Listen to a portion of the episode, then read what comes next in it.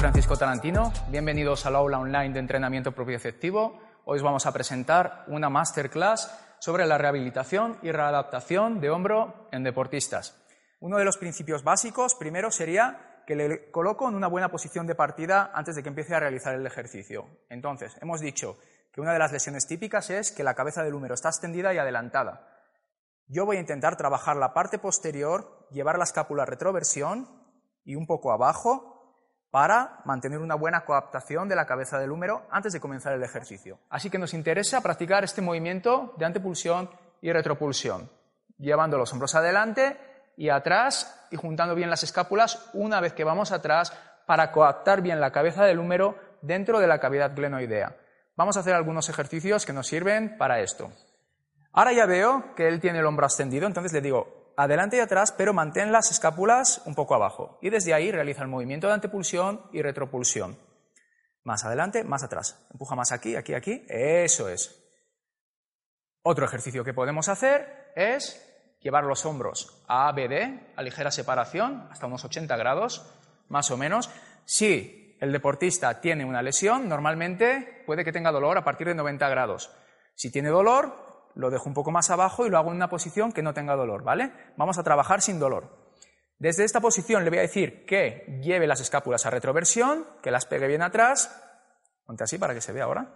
Eso es. Y desde aquí le voy a decir que haga pequeños giros de circunducción con los brazos, manteniendo la retroversión escapular. Le hacemos poner las manos, por ejemplo, sobre el roller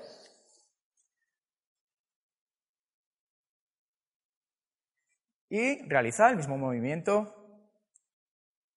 abajo, arriba, abajo, arriba, una vez más. ¿Qué podemos hacer, por ejemplo, en una fase en la que tiene dolor en la movilidad, pero necesita ganar fuerza? Ya sabemos con los problemas de hombro en deportistas qué es lo que pasa.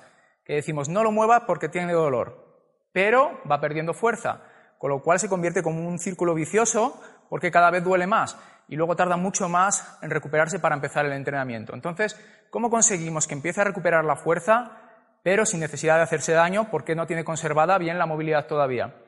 Pues podemos aplicar cargas isométricas que genere fuerza sin necesidad de moverse. Y vamos a trabajar en posiciones en las que no tenga dolor, obviamente.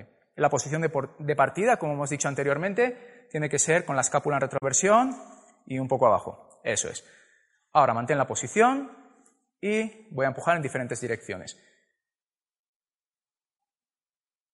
Hacia afuera, hacia abajo,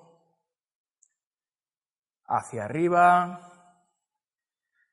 Puedo empujar en planos oblicuos. De acuerdo, hemos trabajado una posición, pero lo ideal es trabajar en diferentes posiciones para lograr eficacia en otros grupos musculares que están participando en la estabilidad. Puedo trabajar en ABD. Lo mismo, si ahí le duele, bueno, pues un poco menos y desde ahí trabajaría los isométricos. Esta vez estoy haciendo los empujes por debajo de la articulación del codo.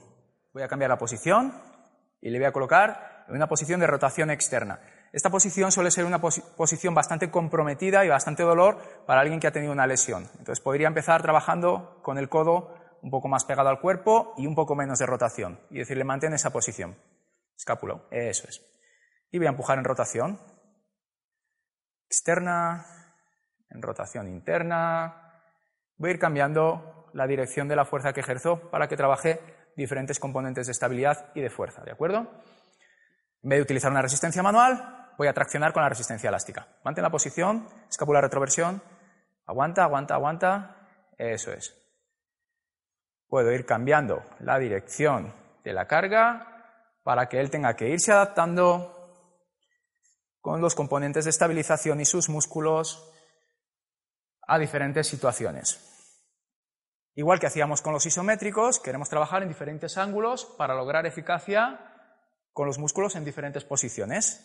Entonces podemos separar el codo para trabajar otro ángulo de la rotación externa. En este caso la resistencia tendría que venir un poco de abajo y de delante. Hemos recalcado la importancia de tener una buena estabilidad de core para después trabajar sobre las extremidades. En este caso estamos eh, hablando específicamente de extremidad superior, sería lo mismo para extremidad inferior.